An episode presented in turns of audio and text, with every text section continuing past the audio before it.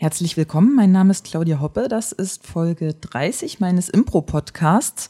Heute wieder mit einer Premiere, nämlich passend zum 30. Jubiläum sozusagen, das erste Mal zu dritt.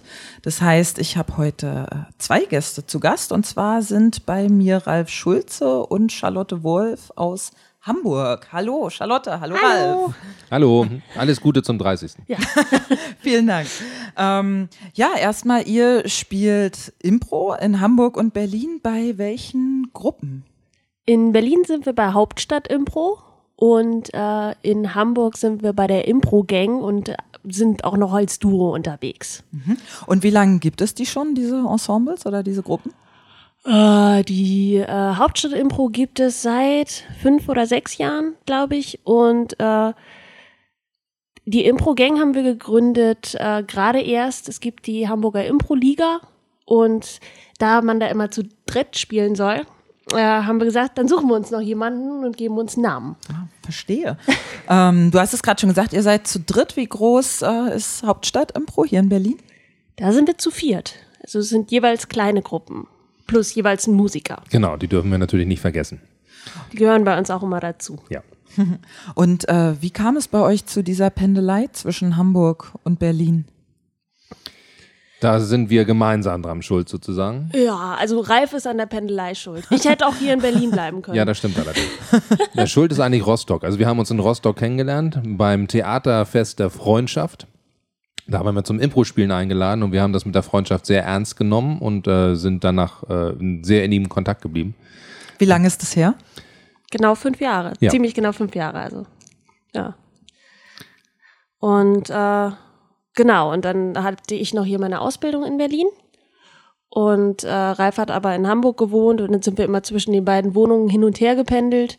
Und irgendwann haben wir eben eine gemeinsame große gesucht und dann wollte Ralf unbedingt in Hamburg bleiben und dann sind wir nach Hamburg gezogen. So ist es. Und ich konnte dann aber immer sagen, ich will nochmal wieder zurück nach Berlin. Und deshalb fahren wir immer nochmal wieder zurück. Ja. Hm. Und äh, was bringt euch heute nach Berlin? Äh, wir treten heute Abend auf wieder in der Theaterfabrik. Kulturfabrik. Ja. Mobit. Genau. Ja. Theaterfabrik. Ja, es ist, ist kompliziert. Fabriktheater. Es ist, oben ist das Fabriktheater und sonst ist die Kulturfabrik, glaube ich. Ja. Ich habe ich hab das noch nicht ganz verstanden, aber so ist es, glaube ich, in der Tat. Ja. okay. Äh, und wie lange spielt ihr zwei schon Impro oder jeder einzelne von euch? Zusammen spielen wir seit 20 Jahren, nein. Also ich glaube, jeder von uns zehn Jahre ungefähr. Genau. Oder wie lange spielst du? Ja, ich glaube, wenn man es richtig nachrechnet, so seit zwölf Jahren, glaube ja. ich. Ja. Und ich wahrscheinlich so seit zehn, elf. Mhm. Und wo habt ihr angefangen? Also äh, Ralf erstmal, wo hast du? Ich habe ganz klassisch angefangen. Mein erstes Impro-Spielen war tatsächlich in einem Seminar bei Keith Johnstone. Wow. Ja, himself, äh, genau. Ähm, das war auch das erste Mal, dass ich überhaupt Theater gespielt habe. Davor habe ich mich immer in der Schule und so weiter vor allen Theateraufführungen gedrückt. Ich war immer derjenige, der den Vorhang auf und zu gekurbelt hat. Und äh, das war das erste Mal tatsächlich. Und du, Charlotte? Äh, ich habe in, in Amerika angefangen, so in, in der Highschool hatte ich Theaterunterricht jeden Tag, da habe ich so ein bisschen gespielt und dann eben äh, war ich ein Jahr in der Schauspielschule in Erlangen und da habe ich dann das erste Match gesehen, das war Holter die Polter gegen Rocket Sugar Factory, das weiß ich noch. Und da habe ich mich in Impro-Theater verliebt. Und okay. dann, dann war klar, das muss ich machen. Ah ja, verstehe. Äh, wo kommst du ursprünglich her? Weil du sagst, in Erlangen hast du. Äh also, ich bin in Hamburg geboren, in Schleswig-Holstein aufgewachsen und dann bin ich mit meinen Eltern nach Amerika. Äh, Wie da, alt warst du da? Da war ich äh, 13. 13 war ich und da war ich, bis ich 17, 18 war. So richtig. Ich war zwar immer mal wieder hier, aber dann mit 18 bin ich wieder hierher und habe erstmal in Erlangen ein Jahr Schauspiel studiert und die Schule war aber nicht so meins. Und dann bin ich eben hier nach Berlin gekommen und habe das hier gemacht. Und hier habe ich dann angefangen, mit den Changerus zu spielen. Ah ja. Und ähm, du hast es gerade schon gesagt, was dich zum Impro ähm, gebracht hat. Du hast das, das Match gesehen. Was hat dich zum Impro gebracht, also zu diesem Keith Johnstone. Jetzt, jetzt kannst Workshop. du dich wieder bedanken beim Lichttechniker. Ja, das mache ich sehr gerne. Das mache ich immer gerne. Ich kann auch, ich kann es auch mal andersrum sagen. Ich habe eigentlich 1993 ungefähr mein erstes Impro-Match gesehen und ich fand es furchtbar. Und ich habe mich da, ich glaube. Äh, du sagst jetzt nicht, wer es war, oder? Nee, das sage ich nicht. Ich bin, wer war es denn? Nein, das hätte mich voll interessiert. Nein, nee, nee. Guck mich mal an und mach mal die Mundbewegung dazu. Nee, nee, das mache ich nicht. Wieso? Ich, ich sag's nicht weiter. Ah, okay. Ja, genau, ist ja auch egal. Ähm, genau, Oh, das aber- musst du nachher nochmal Das machen. mache ich sehr oder? gerne. Nein, aber das, das war, glaube ich, auch so die Frühzeit, wo es so langsam losging. Ähm, ich bin eigentlich über meinen Job da hingekommen. Ich ähm, arbeite ja für eine Fernsehproduktion und schreibe da äh, Comedy-Geschichten. Und ähm, wir hatten mal einen Auftritt in Lüneburg im Audi Max der U- Uni da und äh, der Lichttechniker kam auf uns zu und sagte, was das, was ihr macht, also ich arbeite mit Alphonse, dem französischen Reporter, zusammen und machen Straßenumfragen, also sehr viele spontane Sachen und so. Und er sagte, ihr müsstet mal die Bücher von Keith Johnstone lesen. Das passt genau zu eurer Arbeit. So. Und wir sagten, naja gut, der Lichttechniker, ob der jetzt so die große Ahnung von ne, Theater und so weiter hat. Und Das haben, war dann Bernhard Hohecker. ja, so ungefähr. ich, ich war so nett und habe es mal dann aufgeschrieben und dann noch tatsächlich habe es dann irgendwann habe ich so zwei Jahre später habe ich es dann mal gelesen und äh, tatsächlich in dem Buch war genau ein, eine Hilfestellung drin, die wir gerade brauchten, weil wir gerade ein Problem hatten. Und dann dachte ich, okay, der hat doch recht gehabt, der gute Mann. Von daher nochmal vielen Dank in die Richtung. Ähm, und ich bin über die Bücher dann eben bei Keith Johnstone gelandet. Wir dachten schon, der gute Mann sei verstorben, weil wir dachten so, na, Bücher sind schon ein bisschen älter und so weiter und so fort. Guckten im Internet nach, nee, drei Monate später bot er dann also einen Workshop an und dann waren wir da. So schnell ging das dann. Wow, mit Alphons. Ja, genau. Äh, ist der, ich wollte die Frage später stellen, aber weil, wir, weil du ihn jetzt schon erwähnst, ist der wirklich Franzose? Ja, der ist wirklich Franzose aus Paris. Und der spricht auch wirklich so. Man denkt ja immer, das ist so übertrieben, der Akzent, aber der spricht so. Der kann es immer noch nicht besser, obwohl er schon seit wie vielen Jahren hier Ich ist. glaube seit 20 Jahren inzwischen. Der, der spricht immer noch so. Das ist sehr seltsam. Aber er hat auch diese schöne Puschel-Mikrofon. ja. Ja, genau, aber das hilft beim Akzent leider nicht. Also, Ähm, ja, was bedeutet Impro euch jetzt inzwischen? Was bedeutet es in eurem Leben oder für euch generell? Welchen Stellenwert hat es oder ähm, Naja, erstmal ist ja schon mal gut, dass wir uns kennengelernt haben. Von dem her ist Impro schon mal erstmal für uns äh, verantwortlich und dafür, dass wir zusammen sind und zusammen arbeiten dürfen.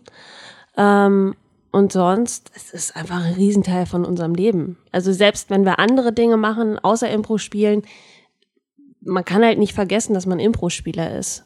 Und ähm, das gibt einem Hilfen in ganz vielen anderen Gebieten, einfach auch von unserer Arbeit. Das macht schon ganz viel aus und es macht alles viel einfacher. Und deshalb, also ohne Impro geht nicht. Wir sind jetzt gerade ähm, dabei, ein neues Impro-Kabarett-Format zu entwickeln, ähm, weil wir einfach merken, dass Impro das ist, was, was wir gerne machen und wo wir Lust haben, auch mehr auszuprobieren. Und macht ihr das auch, ähm, wenn ihr zu Hause am Frühstückstisch sitzt, dass ihr so in Einwortgeschichten sprecht oder sowas? wenn wir uns streiten, dann fangen wir manchmal die Orlando-Alliteration an. Das kenne ich nicht. Was Das ist, ist- Ähm, wenn man jedes Mord Mo mit meinem Buchstaben anfängt. Wenn man immer alles mit einem Buchstaben anfängt. Oder äh, doch, wir machen so Einwortgeschichten oder so. Oder und dann Geschichten machen wir gerne mal, wenn wir irgendwo spazieren gehen oder so. Dann fangen wir irgendwie an. Ja, wir haben uns selber die Herausforderung gestellt, dass wir gerne an Supermarktkassen oder äh, in Kaufhäusern nicht eher rausgehen, bis wir die Kassiererin einmal zum Lachen gebracht haben. Und das, ja, dann wird doch schon mal ein bisschen improvisiert. Das macht schon Spaß. Ja. Schön. Ähm, ja, äh, du hast es gerade schon erwähnt, du bist als Autor tätig. Äh, das ist quasi, womit du deine Brötchen verdienst. Wie ist das bei dir, Charlotte? Womit? Äh, Bei mir eigentlich auch. Also Autorentätigkeiten, ähm, wir unterrichten viel jetzt mittlerweile. Genau. was unterrichtet ihr? Wir unterrichten an der Schule für Comedy. Da unterrichten wir Textarbeit und Texterarbeitung und äh, Impro und Comedy und was man da alles äh, unterrichten kann. Genau, und sonst eben Impro-Seminare und sowas alles. Ähm, was ist für euch der Unterschied zwischen, also ich sage jetzt mal speziell dieser Autorentätigkeit und Impro? Was ist der Hauptunterschied? Dass wir das eine aufschreiben müssen und das, Das andere, andere nicht. nicht. Genau, aber sonst gibt es sehr viele Gemeinsamkeiten Ja. eher. Die Unterschiede sind gar nicht so groß. Also wie Charlotte schon sagt, äh, unsere, unser Impro beeinflusst tatsächlich auch äh, sowohl die Autorenarbeit als auch dann, wenn wir es lehren, ähm, dass wir den Leuten tatsächlich die ganzen Sachen, die, die guten Sachen, die man beim Impro mitkriegt, äh, gut mit Fehlern umzugehen. Mit dem Ähm, Publikum interagieren, mit dem auf das Publikum reagieren, äh, viele, viele Comedians stehen ja da oben und, und reden ihre Texte runter. Und wir sagen, ja, der, aber das Publikum ist euer Mitspieler. Ihr müsst mit dem Publikum spielen. Da, da ist jemand. Und äh, ja, viele verstehen das immer nicht. Genau. Naja, oder den Sensor ausschalten, also ja. frei zu assoziieren und so weiter und so fort. Das sind alles Auf Sachen, Dinge eingehen, die spontan passieren. Ja. Also wenn, wenn im Publikum eine Bierflasche umfällt, die berühmte Bierflasche, dass man dann nicht so tut, als wäre es nicht passiert, sondern dass man irgendwie drauf eingeht kurz, damit alle merken, ah, der hat es auch gemerkt, okay, dann ist alles wieder in Ordnung. Hm. Das ähm, gibt's ja wohl sehr extrem, habe ich gehört. Ich weiß nicht, wie der Typ heißt, aber irgendwo hier in Berlin äh, äh, gibt diese Hamlet-Aufführung von, ähm, müsste ich mal recherchieren, sehr bekannter Schauspieler wohl und der äh, spricht ja wohl alles an, schon wenn jemand auf die Uhr guckt, irgendwie so, na, wie spät ist es denn? Und kommt auch runter und so, geht komplett aus der Rolle raus. Also das ist auch schon spannend, äh, fiel mir gerade so ein. Stelle ich mir interessant vor bei Hamlet. Ja. Wir haben, ja, wir haben gerade Hamlet äh, die, die Kinoübertragung. Ach, hier mit äh, Benedict Cumberbatch. Genau, und wenn ich mir vorstelle, dass da immer zwischendurch ein Break wäre, ich weiß gar nicht, ob das da reinpasst, ehrlich gesagt. das hätte mich sehr irritiert, glaube ich. Mhm. Genau. Ähm, ja, äh, ihr sprachtet, ihr sprachtet, sprachtet, spracht, es sprichtet, sprechtet. ähm, ihr spracht es gerade schon an, es gibt mehr Gemeinsamkeiten als Unterschiede. Ähm, wie geht ihr denn vor, wenn ihr Texte oder Gags schreibt? Das finde ich sehr spannend. Es also methodisch. Mhm. Es gibt äh, verschiedene Methoden, wie wir das machen.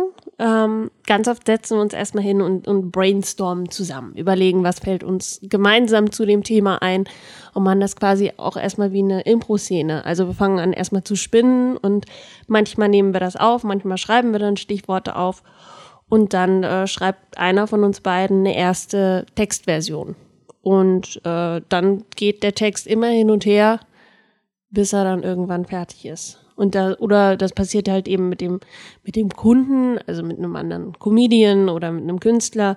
Ähm, dann geht ein Text an ihn, der guckt mal ein bisschen, wie er sich den Mund gerecht machen kann und dann geht das immer so hin und her.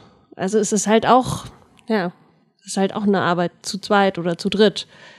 Alleine aber dann schon irgendwann nicht mehr so spontan. Also, weil wenn du Texte hin und her schickst und reviewst, ist es ja quasi schon äh, was aufgeschrieben ist. Also es ist ja schon Werk, sage ich jetzt mal blöde. Irgendwann schon, genau. Aber erstmal entsteht es halt quasi ähnlich. Ja, also wie beim Impro, die kleinste Einheit ist irgendwie die Assoziation. Die musst du natürlich erstmal haben, um auf Gags zu kommen, um auf, auf eine Geschichte zu kommen und so weiter.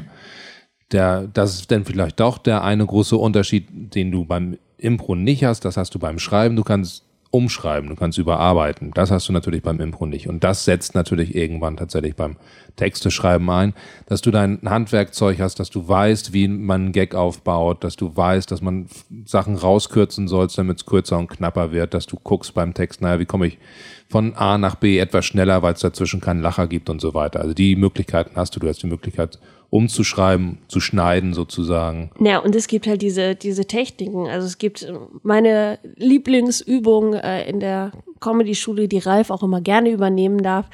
Ähm, es gibt quasi eine Anleitung, wie man einen Gag schreibt. Wie geht die? Oh, danach will man immer kotzen.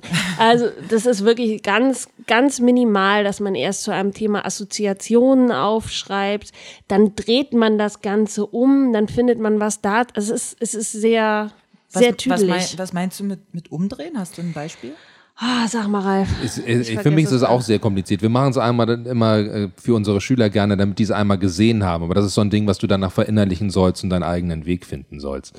Da hat jemand in den USA wirklich sich mal hingesetzt und eine Anleitung Schritt für Schritt fürs Gag-Schreiben gemacht. Und die ist so kleinteilig, dass du danach den Eindruck hast, du wirst nie wieder über irgendwas lachen können. Ähm, also das ist wirklich sehr, sehr abschreckend. Das geht, also assoziierst erstmal die möglichen Themen, die du hast. Dann schnappst du dir ein Thema raus. Dann assoziierst du die kleinen Sachen, die zu dem Thema gehören. Also wenn du erstmal anfängst über, keine Ahnung, du könntest über die Post was machen, du könntest übers Bahnfahren was machen und so weiter, nimmst du dir die Post. Dann assoziierst du, okay, bei der Post hast du Briefe, da hast du Pakete, da hast du. Postboten, Briefkästen, genau Schalter, das. lange Schlangen. Genau das. Dann schnappst du dir davon wieder ein kleines Teil. Also, keine Ahnung, nimmst du, nimmst du die Briefe zum Beispiel raus. So, dann sagst du, was, was würde mich denn da stören Äh, was, was, worüber kann ich mich aufregen? Okay, dass die Briefe nicht richtig ankommen, dass die so teuer sind und so weiter und so fort. Dann nimmst du dir das wieder raus. Der Brief ist zu teuer. Dann drehst du das um. Dann sagst du, der Brief ist sehr günstig. Und dann versuchst du dazu eine Überraschung zu formulieren und so. Also es ist so sehr, sehr kleinteilig. Verstehe. Und am Ende kriegst du, kriegst du dann einen Gag raus. Ähm, Die meisten Leute sind sehr frustriert davon, aber da kapierst du wenigstens mal, wie so ein Gag tatsächlich im, im Detail funktioniert. Aber das ist wie, es gibt ein berühmtes Zitat, dass Comedy schreiben genauso ist wie äh, Frösche sezieren. Die wenige Leute interessieren sich dafür und der Frosch stirbt dabei. Also so ist das auch mit Comedy schreiben. Das ist, wenn, wenn du es einmal durchgemacht hast, du wirst über weniger Sachen lachen, weil du einfach die Strukturen auf einmal kennst. Aber es ist ja ein bisschen auch so, wie wenn ähm, wir, behaupte ich jetzt mal so, mir geht's jedenfalls so, wenn wir als Impro-Spieler Impro-Shows sehen, dann ist es ja auch ganz oft so, dass das ganz schön was braucht, bei mir zumindestens, um mich noch zu begeistern oder zu berühren. oder Braucht, so. ja, aber echt. Also ich, ich kann, ich kann selten mehr Impro gucken. Also es gab, gab zum Beispiel in Schweden, glaube ich, ein, zwei Shows, wo ich sagte, ah, das war, das war jetzt mal was Neues. So. Ich fand die Romantic Comedy Leute in Schweden top. Die also waren- da denke ich jetzt noch dran. Das fand ich so toll. Das war echt schön. Ähm, und genau, diese, die, wo, wo man irgendwen auf die Bühne holt, der, wie hieß sie? Terra, äh, Terra Di Francisco. Genau, das fand ich einen, interessante, interessanten Gedanken so. Äh, das war wenigstens mal was, wo ich dachte, ah, da, da kriege ich wieder neuen Input. Und sonst ist es, oh, Mann, alles schon tausendmal gesehen und man hat aber immer im Hinterkopf schon den, den kleinen Sensor, der sagt so, und das müsste man jetzt so machen, dann wäre es richtig. Oder, na, man, ja, gerade wenn man so viele Workshops gibt, Workshops gibt, dann denkt man halt immer, wie würde ich jetzt eingreifen und sagen, guck mal, wenn ihr das anders macht, dann und deshalb kann man es dann irgendwann nicht mehr genießen. Und das bei Comedy genauso. Also, wenn ich einen Gag höre oder eine Nummer, dann denke ich entweder, ah ja, das ist lustig, drüber lachen kann ich aber nicht mehr. Oder ich sage, nee, also das hätte man jetzt Über anders Impro nicht mehr lachen. aber es ist so. Also es gibt, es gibt wenige Sachen, über die, äh, oder ich kann über geplante Gags nicht mehr lachen. Was ich sehr mag, ist Horst Evers, weil das so absurde, lustige, verrückte Geschichten sind, die, die liebe ich sehr. Ähm, oder wir haben mal einen sehr schrägen Comedian hier gesehen, ja, ich weiß, wen du meinst. Heinz? Nee, Heinz Krüger. Heinz Krüger, genau, ja. glaube ich, hieß der. Und der hat eine total schräge Nummer gemacht im, im Quatsch Comedy Club und so Holzfeuerwerk und es war total schräg, es war total bescheuert, aber darüber konnten wir lachen, weil es eben nicht vorhersehbar war. Also man wusste nicht, wo es hingehen soll. Und äh, das macht dann manchmal noch Spaß, aber Ja, ja, man muss halt aufpassen, was man, was man zum Beruf macht, sozusagen. Sobald du dich in irgendeine Sache reinstürzt und das wirklich analysierst und jeden Tag machst, geht dir natürlich ein bisschen was verloren von der, von der spontanen Ja. Freude da dran. oder Aber wenn du Konditor wirst, dann hast du irgendwann auch keinen keinen Bock Kuchen mehr. mehr. Ja. Ja, also das ist, halt so. Genau. Du musst das, schon sehr lieben. Aber das wäre ja dann eigentlich für Leute, die gerne abspecken wollen. ich werde jetzt Konditor. gutes Konzept. Ja. Man stopft Leute so lange mit dem Kuchen oder so voll. Das ist eigentlich total, das ist klug. Äh, Anstatt so einer Abspeckklinik, wo die Leute gar nichts mehr essen dürfen, Genau. stopft man die bis oben hin voll mit ihrer Lieblingsspeise und die mögen sie nie wieder essen. Ja, ich glaube auch. Sobald Weight Watchers das hört, stellen die um auf Konditoreischule. Das, äh, Voll, ne? Ja. Nicht gut. Ähm, sagt mal, wie viel äh, Gags müsst ihr denn schreiben, bis ihr, ich sag mal, so einen richtigen Knaller habt? Wo dann jemand, ich weiß nicht, Alphonse oder irgendeine Produktionsfirma oder so sagt, okay, den kaufen wir euch ab. Also kommt- wie viel müsst ihr erst schreiben und wie viel reicht ihr dann davon ein und dann wird Wir- einer genommen? ich glaube, Claudia spricht jetzt den, den großen geheimen Trick des Comedy-Schreibens an. Ja, viel. Wie viel schreiben, damit du was Gutes hinten mal rauskommst. äh, Also es kommt ein bekommst. Das bisschen, aber da würde ich sagen, da gibt es halt einen Unterschied. Wir haben äh, für Harald Schmidt viel geschrieben. Da schreibst du zwei, drei Seiten, bis einer genommen wird. Und dann gibt es eben Welche Schriftgröße und ähm, Areal, du nimmst immer 10, ich nehme immer 12. Nee, ich nehme zwölf. ne? Bei, bei Gags Doch, nehme ja, ich ich zwölf. nehme auch Mhm. 12. okay. Genau, Areal 12 und dann mal mit den. Spacings. Okay. Genau. Ähm, aber und bei Alphonse ist es halt bei Ralf mehr, weil er einfach das schon so lang macht und einfach ja auch diese den Sprech und das alles miterfunden hat, dass es einfach eher mal passt. Aber wenn man eben für jemanden schreibt, den man nicht so gut kennt oder dann ist es halt ein bisschen schwieriger. Wie seid ihr zu diesem Job gekommen? Also gerade mit Alphonse, wie, wie kam es dazu zu der Zusammenarbeit?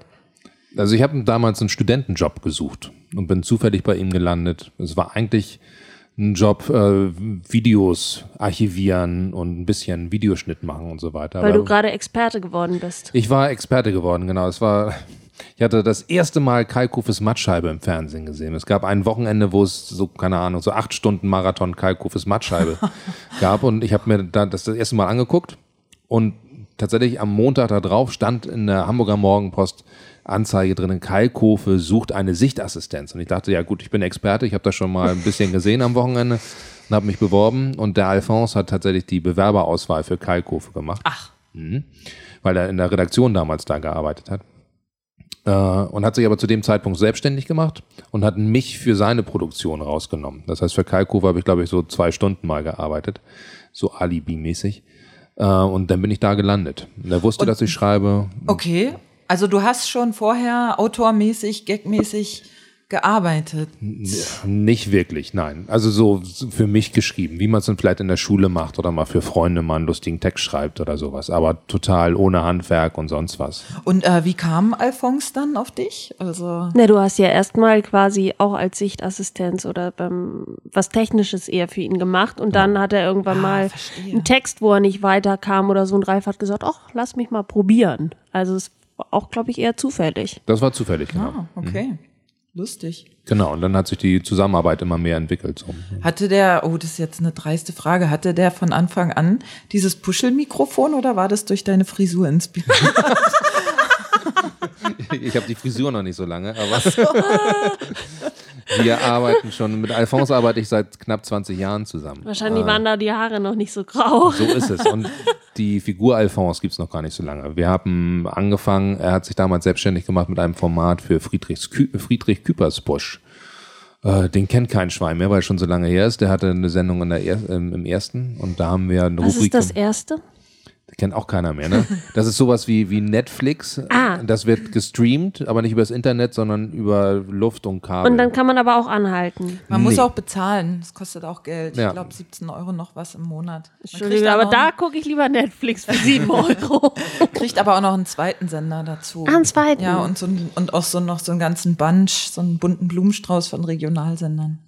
nee, nee, lass Nee, mal gut. lieber. Okay, ja. Gibt's da Orange is the New Black? Nee. Nee, siehst du, dann Gibt's brauch ich's noch nicht. Also so bist du zu Alphonse gekommen und über Alphonse dann zu auch Harald Schmidt und ähnlichen Produktionen, oder? Genau, weil zu am Anfang war es ein Studentenjob. Das war irgendwann vorbei, weil ich das Studium geschmissen habe. Was war das für ein Studium? Äh, Informatik. Ich habe zwei, Oh. zwei Informatikstudiengänge erfolgreich abgebrochen. ähm, genau. Und dann musste ich halt gucken, was ich dann mache. Und ich war kurzzeitig dann fest bei ihm angestellt. Das machte dann aber keinen Sinn wegen den ganzen Steuern und so weiter. Und dann habe ich mich selbstständig gemacht. Und ab da habe ich halt auch für andere Leute geschrieben. Und bei dir? Bist du über Ralf dann daran gekommen? Ja, das war, äh, war dann ähnlich, dass ich irgendwie, also ich habe äh, immer schon viel geschrieben und auch äh, früher schon so Theaterstücke und mal Geschichten und dieses und jenes, also eher viel. Wir sind ja in Amerika rumgereist und das war dann so mein Hobby, immer schreiben, alles Mögliche. Ähm, und dann habe ich irgendwann immer Ralf über die Schulter geschaut und habe gesagt, ja, guck mal, aber wenn du das änderst oder das oder mach mal, guck mal, und da ist eine Idee. Und irgendwann meinte er, ja, dann schreib doch mal selber. und das habe ich dann angefangen und da hat sich dann auch die, die Zusammenarbeit draus entwickelt, so richtig. Wow. Was ist, äh, du hast es gerade gesagt, du hast äh, zwei erfolgreich abgebrochene Informatik-Studiums, Studien, Studi, Studi. Sie hat's heute mit Wörtern. Ja, Ja, es ist Studiumsgänge. Aber so entdeckt einfach. man auch neue Wörter. Ich finde das Ja. schön. Stimmt, man könnte hatte- ja einen Duden neu schreiben. Ja, ich hatte auch erst geschrieben, da hat ähm, mein äh, lieber Freund und quasi Aufnahmeleiter mich darauf hingewiesen, dass ich erst aufgeschrieben hatte, mit mir sind heute Ralf und Charlotte, wo er meinte, das ist aber sehr denglisch. Dann dachte ich, oh ja, das stimmt.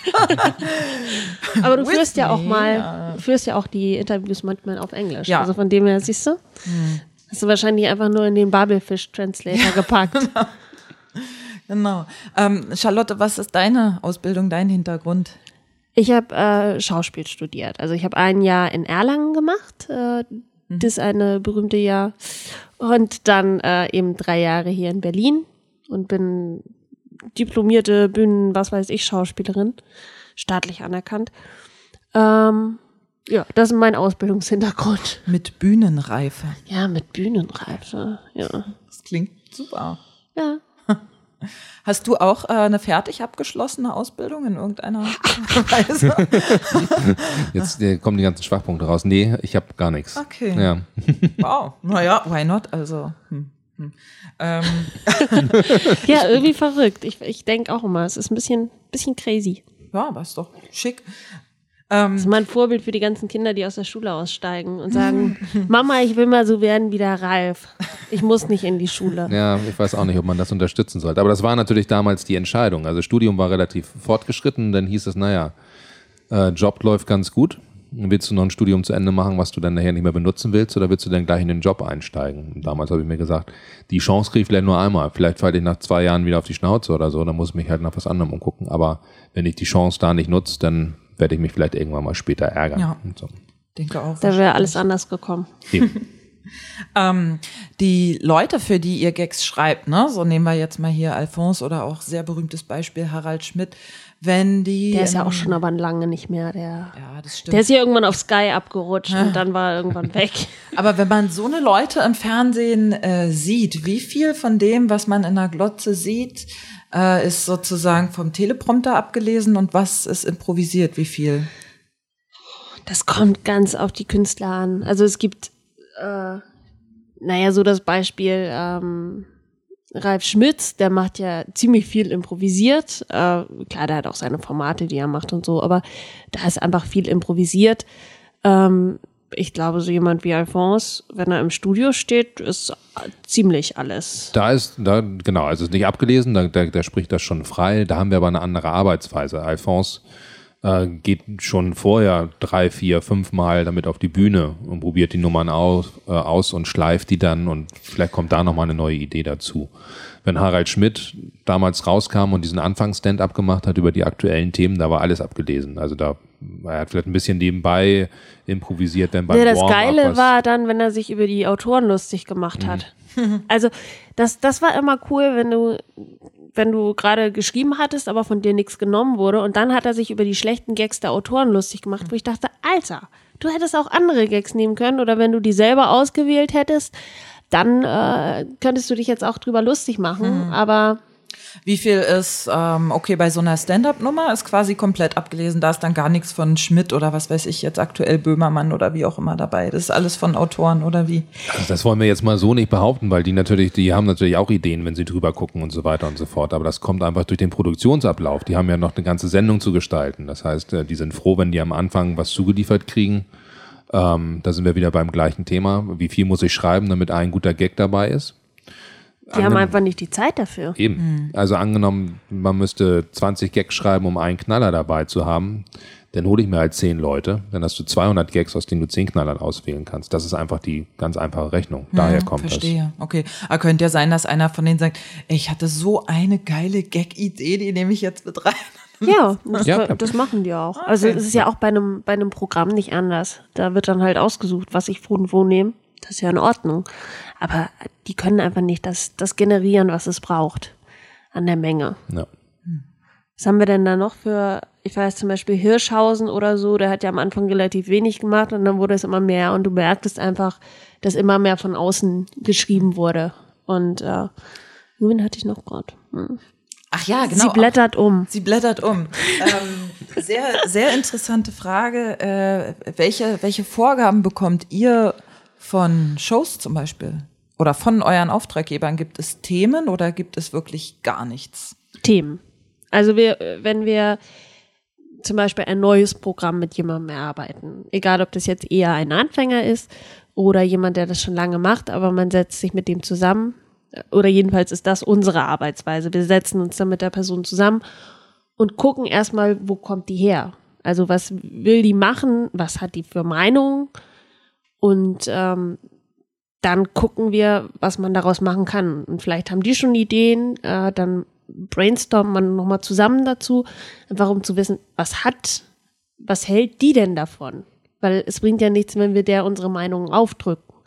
Ähm, die können das dann einfach nicht authentisch rüberbringen, sondern wir müssen eben gucken, wie würde das die Person sagen oder was denkt die Person darüber. Ähm, genau, und dann setzen wir uns in unser stilles Kämmerlein und schreiben erste Entwürfe. Und ähm, dann guckt man mal, ob das so passt. Macht ihr sowas auch, ähm, also Schmidt gibt's ja nicht mehr, aber tagesaktuell, also wirklich, ja, hm, wie nennt man das, just in time, also an diesem Tag für eine Show abends? Also momentan nicht, weil es eben tatsächlich, also Harald Schmidt nicht mehr gibt und so weiter, das wird momentan nicht so produziert oder wir sind bei den Shows halt nicht dabei.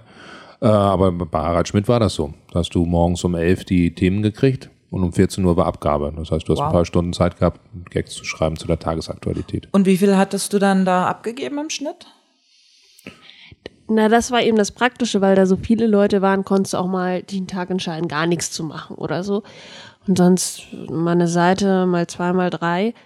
Das Gute da war eben, dass man ja nur den einen Gag verkauft hat oder die Gags verkauft hat, die sie genommen haben. Okay, das also heißt, die anderen behielt man selber und die konnte man dann halt weiterverkaufen. Okay. Das heißt, man hatte immer aktuelles Material, was man noch so Das heißt, ähm, das Geld fließt wirklich nur für den Gag, der dann auch genommen und versendet wird.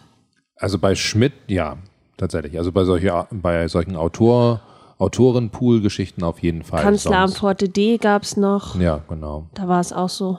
Genau, aber sonst, wenn wir tatsächlich über ganze Nummern reden oder ganze Programme, dann macht man meistens einen Pauschalpreis ab. Dass man, weil man ja auch nicht weiß, wie lange man an einer Nummer tatsächlich schreibt, wie viel man dann nochmal ein bisschen probt und so weiter und so fort. Da läuft es dann ein bisschen anders. Und macht es euch eigentlich traurig, dass ähm, ihr da quasi nur im Hintergrund agiert und nicht vor der Kamera? Oder findet ihr das irgendwie blöd? Da- Ich glaube, die Mischung. Also bei mir macht es die Mischung. Ähm, ich würde gern mehr, ähm, mehr machen und ich, ich freue mich drauf auf unser nächstes Programm und ähm, darauf wieder mehr mit Ralf auf der Bühne zu stehen und da vielleicht mehr draus zu machen.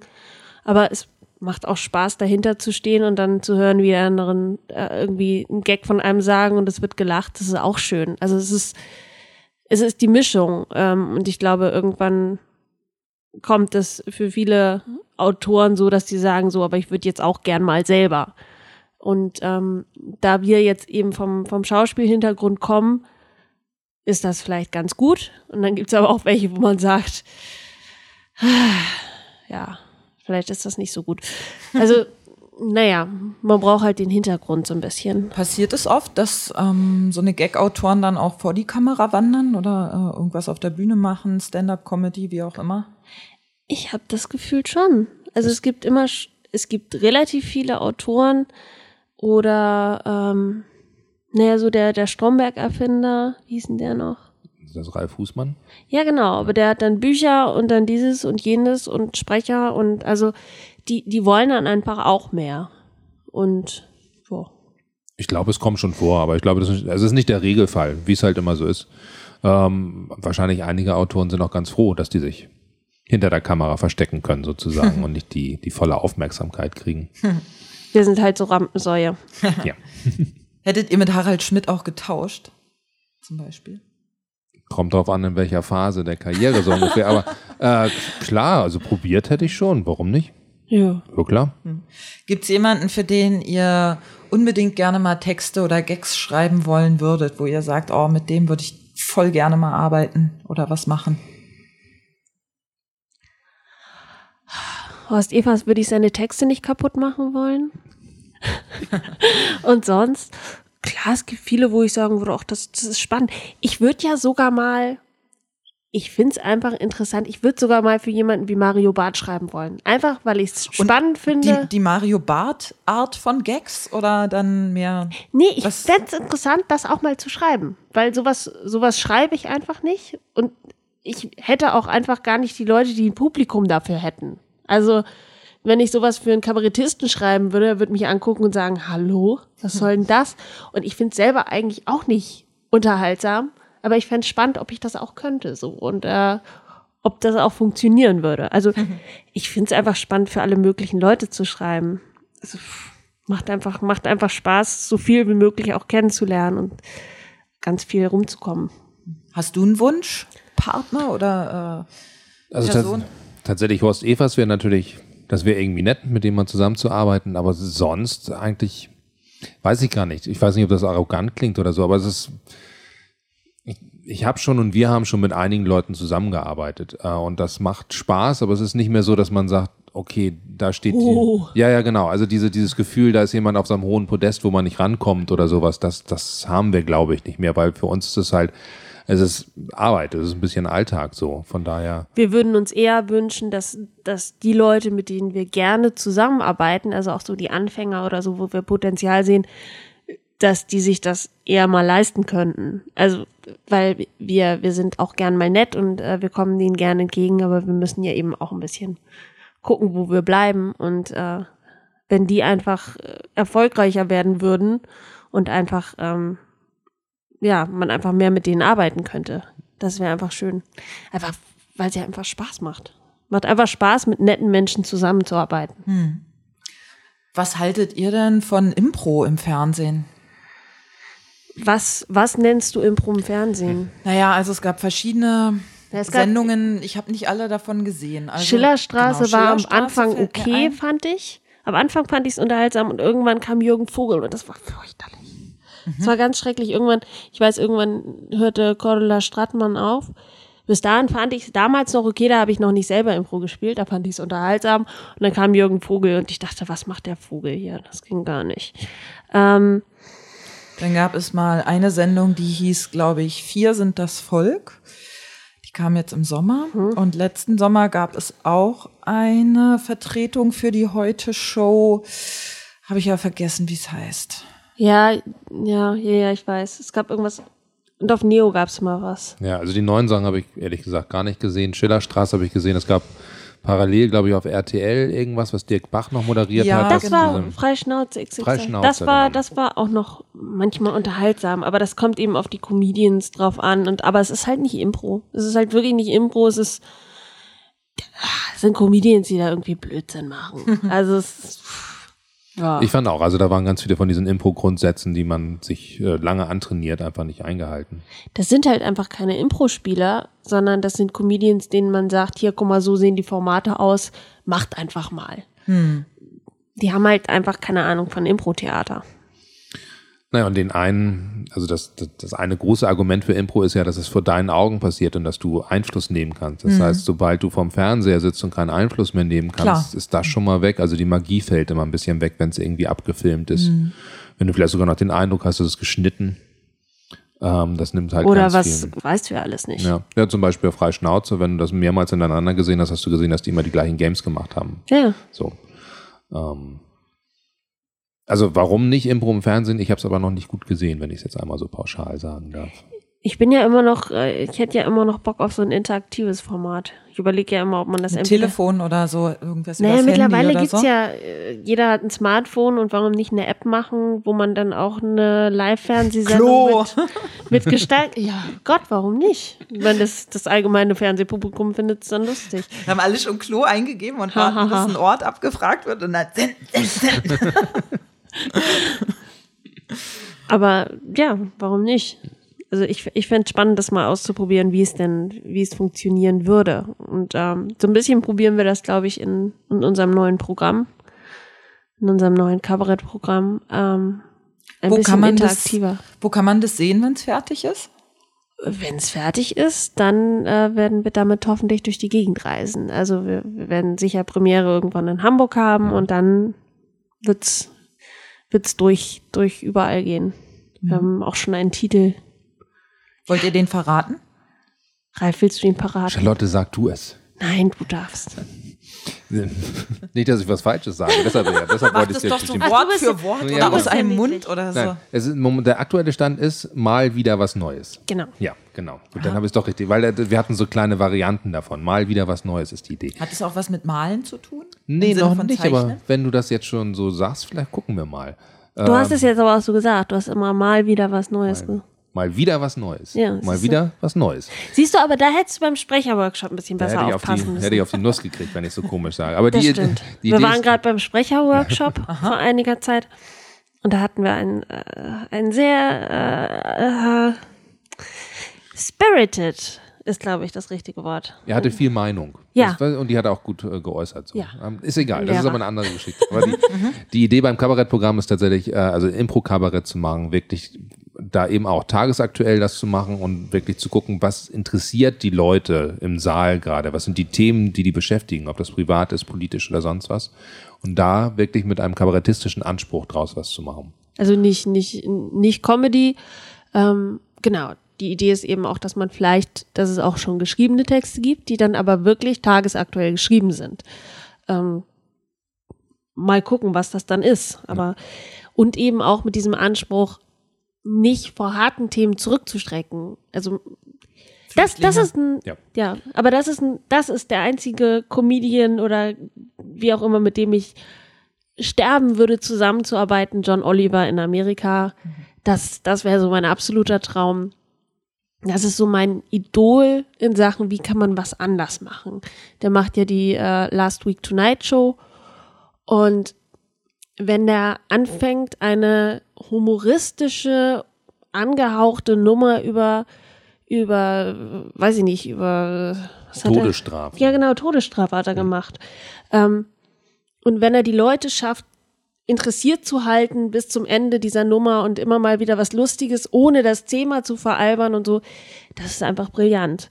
Und ich glaube, den Anspruch würde ich da auch haben, zu sagen, na, wenn gerade das, das große Thema ist, dass irgendwo bei einer Schießerei jemand umgekommen ist, dann ist das gerade das Thema, was die Leute beschäftigt. Also mache ich daraus was ähm, und mache das so, dass die Leute auch zuhören möchten und dass die vielleicht da auch was von haben.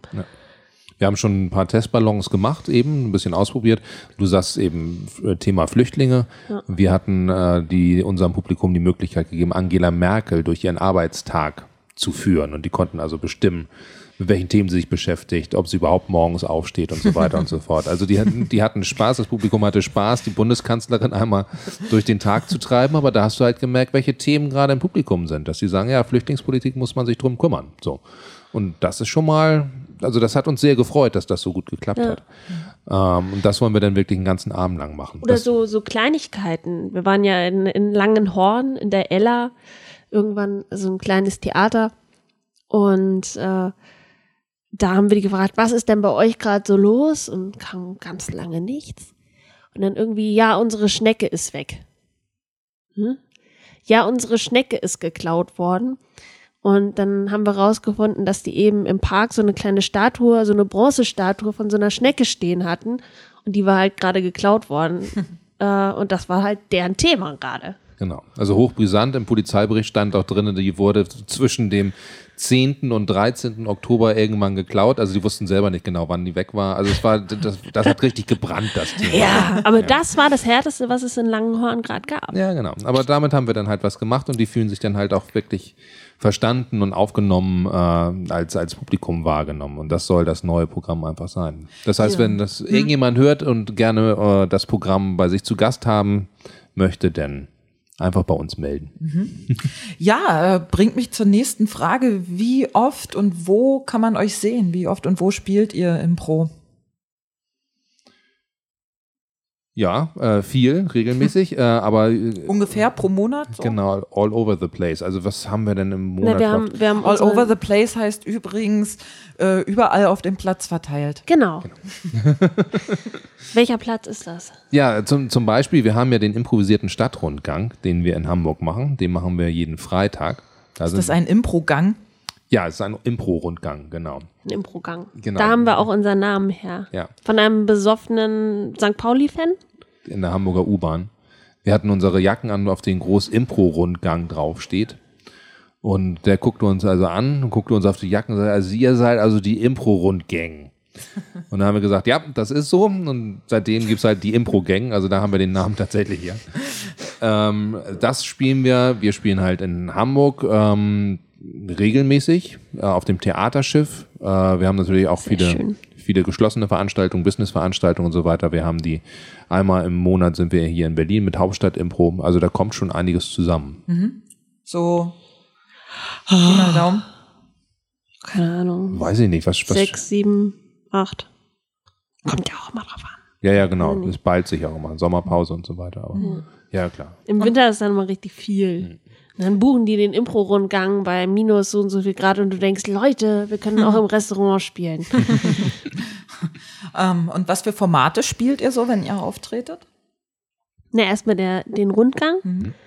Äh, dann machen wir eben ja jetzt im, im Rahmen der Impro-Liga eben diese Matches einfach. Äh, dann haben wir ja jetzt das äh, Impro-Kabarett quasi uns an, anerdacht.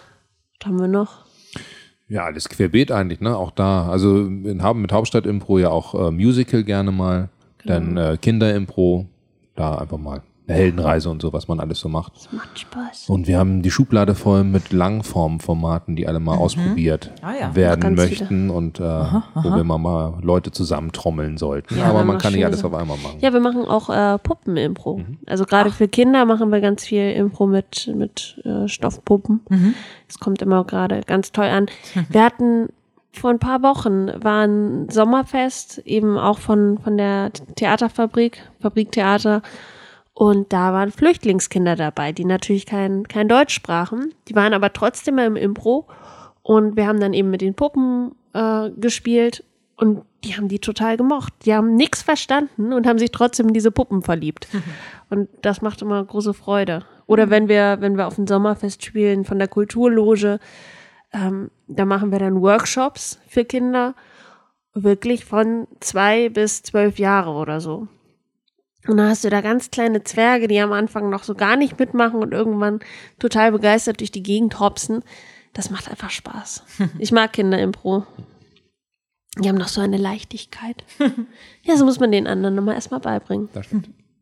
Äh, apropos beibringen, wer waren denn eure einflussreichsten Trainer? Oder wen würdet ihr so bezeichnen? Unsere Lehrmeister. Hm? Das Leben. Na, aber wirklich ist es, es ist ganz schwierig. Also ich habe halt ganz viel mitgenommen in der, in der äh, Schule. Jetzt, oh, der Impro-Unterricht war mal so mies. Also wir hatten ganz guten Impro-Unterricht in Erlangen, das ging. Aber in, in Berlin, das ging gar nicht. Äh, da hab, wusste ich immer mehr vom Impro-Theater spielen als die Lehrerin. Äh, aber man lernt natürlich einfach ähm, die ganze Figurenarbeit. Also wie nehme ich äh, meine, meine Figur ernst, wie bleibe ich in meiner Figur. Das lernt man da natürlich ganz viel. Ähm, sonst wen hatten wir hier? Wir hatten in, in Berlin hatten wir Billa, Billa Christe. Genau. Die war hier bei den Changes, die hat mich sozusagen so weiter begleitet. Ja. Und bei dir? Sonst? Na, ich hatte meinen ersten Workshop ja tatsächlich bei Keith Johnstone. Das war ein guter Einstieg. Ähm, tatsächlich einmal von ihm so die Basics mitzukriegen. Ähm, und danach na, aus allen Ecken immer ein bisschen. Ne? Es gab Ja. immer mal jemanden, der, der dir irgendwas Neues mit beigebracht hat. Aber oft war es nicht in, in einem Workshop-Rahmen, sondern oft war es einfach, dass du irgendwas geguckt hast. Oft war es auch gar kein Impro, sondern du hast halt irgendwo mal was aufgeschnappt, wo du dachtest, ah, ja, stimmt, das, das passt auch zu Impro. Wir hatten, ich hatte letztens auch gerade mal wieder was in irgendeiner Fernsehserie, wo ich dachte, ah, der Satz passt genau aufs Impro. Ich finde auch, es ist, das kommt ja auch immer darauf an, in welcher, in welcher Phase du gerade von deiner eigenen Entwicklung bist. Also was du gerade aufnehmen kannst von den Leuten. Äh, ich weiß zum Beispiel, ich, ich hoffe, den Nachnamen spreche ich richtig aus, von Dave Luther. Würde sagen, ja. Der, ähm, bei dem habe ich dann das erste Mal einen Gesangsworkshop gemacht, wo ich mich das erste Mal befreit fühlte, tatsächlich zu singen und mir keinen Gedanken drüber machte, ob ich jetzt gerade Töne treffe oder sonst was. Ähm, das war einfach ein- genau der richtige Workshop zur richtigen Zeit. Ähm, klar, in Okalisch natürlich auch gerne. Also alle möglichen Leute, glaube ich, die immer hier und da was dazu beigesteuert haben. Die einen einfach im richtigen Moment zu irgendwas inspirieren. Ja. Naja. Ähm, und euer Impro-Rundgang, wie genau funktioniert der? Was kann man sich da drunter vorstellen? Wir geben jetzt hier eine Anleitung, damit es jeder nachmacht. Nee, also mir ist es nicht ganz klar. Ich war auch in Schweden nicht dabei, als ihr das gemacht habt. Deswegen habe ich so keinen keinen Plan. Also, es sieht aus wie ein Stadtrundgang, wenn du von außen drauf guckst. Ähm, der einzige Unterschied ist halt, dass alle Fakten total improvisiert sind. Du wirst also nicht wahnsinnig viel lernen über die Stadt. Äh, Also doch, du wirst viel lernen, aber es ist halt alles Quatsch.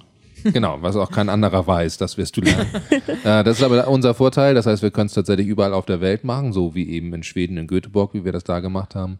Da war es aber sehr lustig, weil du noch nicht mal die Schilder lesen konntest. Das heißt, klar, ab und zu sage ich, irgendwo stand dann Neptun. Ah, okay, Neptun. Dann wird es irgendwas mit Neptun zu tun haben und dann. Wart ihr an diesem Brunnen? Wir haben da, an diesem einen Brunnen haben wir angefangen. Ja. Habt ihr gesehen, dass da das Wasser rot gefärbt war? Nee, dann war es vielleicht ein anderer Brunnen. Ew. Ja, nee, das haben wir nicht gesehen. Ah. Oh, oh. Wobei da waren auch die öffentlichen Toiletten gleich daneben. Also vielleicht. Schön. ja, man muss auch einfach mal. Ja, muss man mal. Ja, Ja. man Ja. muss. Manchmal Ja, muss genau. man dann. Genau. Also es ist ein Stadtrundgang und wir haben Musiker dabei.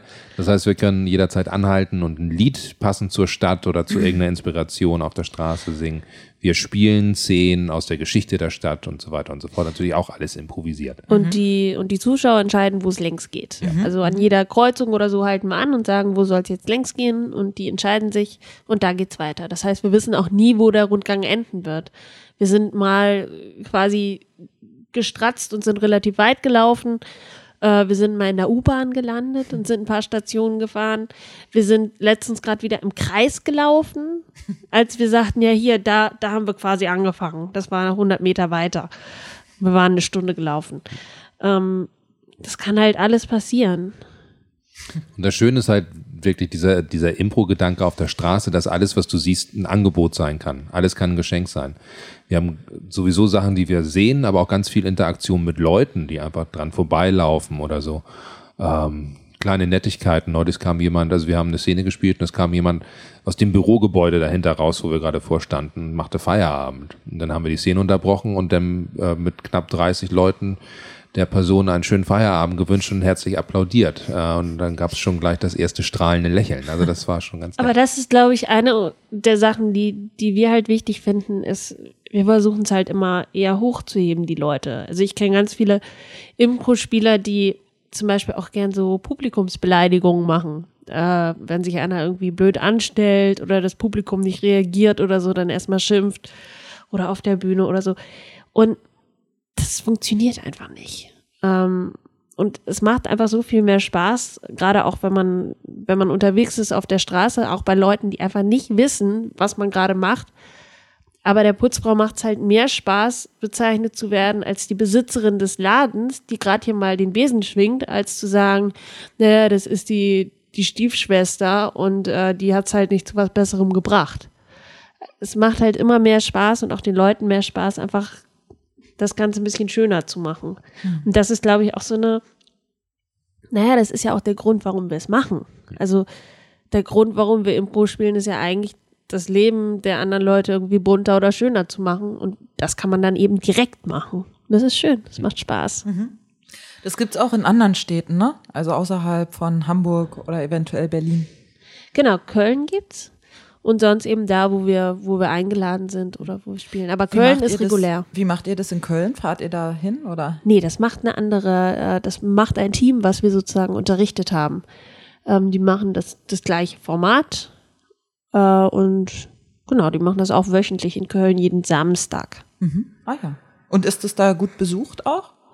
Hamburg ist besser besucht, Genau. aber Köln geht auch. Ja, genau. Aber jetzt ist sowieso die Zeit, wo es so langsam weniger wird, wo es draußen kalt ist. Da, wenn jemand dann in der Zeitung sieht, naja, da gibt's draußen einen Rundgang, dann, dann lieber nicht. Würde ich auch selber sagen. Aber im Sommer ist das natürlich ganz, ganz beliebt so. Ja. Ja, ähm, schön. Ähm, gibt es von euch noch irgendwas, das ihr gerne sagen möchtet, das ihr gerne loswerden möchtet? Eine Botschaft oder dergleichen oder ein Geständnis oder ein Ein? Geständnis. ähm, hm. Hm. Ralf, sag mal, hast du irgendwas Wichtiges zu sagen? Ich habe jetzt kein Geständnis, auch wenn du mich so anguckst, aber ähm, nein, also wir, wir mögen Impro und wir mögen gerne mit anderen Leuten zusammenarbeiten und neue Leute treffen. Das heißt, wenn irgendjemand mal Lust hat, uns für irgendwie einen Workshop einzuladen oder Für ein anderes Format oder einfach mal. genau Lust hat, in Kontakt zu treten, wir freuen uns immer gerne. Ähm, gerade weil wir auch gerne mal Workshops äh, erarbeiten und anbieten, wo es vielleicht um, um ein spezielles Thema gibt. Äh, also wir haben Workshops angeboten zum Thema Musical oder ich würde gerne mal Genre-Workshops äh, mehr machen. Also gerne mal mit einer Gruppe an Western oder sowas arbeiten, wenn es da Interesse gibt. Wir freuen uns über jede Anfrage. Ich bin ja noch immer interessiert an dem kontroversen Workshop fürs Publikum spielen. Also mhm. manchmal finde ich es interessant zu überlegen, Ralf sagt auch immer, ja, wir wollen nicht fürs Publikum spielen, sondern wir wollen das Publikum finden, das das sehen möchte, was wir spielen. Aber es gibt eben die Situation, wo du gebucht bist oder wo du dann eben von einem Publikum spielst, wo du merkst, das, was du machst, kommt nicht an. Wie du normalerweise spielst, kommt nicht an oder so. Und dann eben zu gucken, was braucht das Publikum, was ich gerade vor mir habe, um zu lachen oder um re zu reagieren oder wie auch immer. Du kannst halt nicht immer davon ausgehen, dass das Publikum auf dich passt und dann eben umgekehrt dich anpassen zu können. Moderation finde ich immer sehr spannend. Das hapert ganz viel. Das finde ich ganz, ganz spannend bei vielen Impro-Shows. Ähm, dass zwar manchmal die, die Formate super funktionieren, aber so die ganz einfachen Sachen, wie kriege ich das Publikum warm oder so, das klappt dann halt manchmal nicht. Und solche Workshops finde ich spannend. Mhm. Ah ja. Ähm, habt ihr eine Webseite? Unsere Website ist ganz einfach www.charlotteundralf.com com oder de. Mhm. Und äh, eure Impro-Gang hat die auch oder euer Impro-Rund-Gang hat der auch noch eine? Also genau, bei der Impro-Gang, das ist einfach impro-gang.de und da gibt es auch den Link zu, zum Impro-Rundgang. Das wäre aber auch Genau, aber das findet man alles bei Charlotte und Ralf relativ ah, ja. leicht auf unserer Anfangsseite. Genau. Und ähm, abgesehen von heute, was wahrscheinlich ein bisschen kurzfristig ist, weil ich denke mal, dass ich das Interview heute nicht mehr veröffentlichen werde, wann können die Zuhörer euch das nächste Mal sehen? Claudia, das hättest du uns vorher sagen müssen, dass wir das jetzt. Also komm. Aber ich, ich wüsste es sogar. Du wüsstest In es? Berlin ist es das nächste Mal am 12.12. .12. Mhm. Ja, genau. Da gibt es nämlich äh, so eine Art Weihnachtsfest oder sowas in der. Da kostet es noch nicht mal Eintritt. Ja, das Boah. stimmt allerdings. Genau. Krass. Ja. Kommt hin. Genau. Und wo? Äh, auch in der Theaterfabrik in mhm. Moabit. Und in, äh, in Hamburg? Hamburg das nächste Mal. Es gibt die Abschlussveranstaltung am. Da muss ich jetzt passen. Ich glaube, das ist der 19.11., die Abschlussveranstaltung der Liga. Da das kann sein. Ah, ja, ja, ja. Ist das nicht Maestro? Das wird ein Maestro sein, da muss ja irgendjemand von uns da, glaube ich, aufschlagen, wenn mich nicht alles täuscht. Ja. Und. Naja, sonst der, der Rundgang jeden Freitag. Genau. Und sonst, wenn uns jemand sehen will, dann soll er uns buchen. Dann okay. kommen wir da hin und dann machen wir was. Ja, wir kommen auch in Wohnzimmer und äh, Speisekammer. Das, das ich spiele gerne spannend. in Speisekammern. Das finde ich mal spannend. Einfach wirklich so ein kleines Format anzubieten, auch für, für wenig Geld, für Leute, die sich einfach abends langweilen und ja. sagen so, ich hätte jetzt gern einfach mal Theater bei mir zu Hause. Quasi das Lapdance des Impro. Ja, und dann buchen die einen so zu, weißt du, dann sitzen da vielleicht fünf Leute in einem Wohnzimmer und buchen einen. Werbepausen-Impro. Ja. Du wartest die ganze Zeit, bis die also die nächste Hälfte von ihrem Film gesehen haben und dann spielst du für 15 Minuten. Ja. Und dann geht der Film weiter. Das, das, dürfen wir jetzt hier nicht so sagen, weil sonst wird uns die Idee geklaut. Das sind, das sind Marktlücken. ich sag's dir. Werbeimpro. Sehr mhm. schön. Ja, sehr schön. Vielen Dank. Ähm, ich danke euch, dass ihr hier wart und äh, mir und den Zuhörern Einblick in eure Arbeit gewährt habt. Ich fand es sehr spannend. Ähm, wünsche euch viel Erfolg für die Show heute Abend und ähm, natürlich auch für die Impro-Liga. Seid ihr da im Finale irgendwie oder sowas?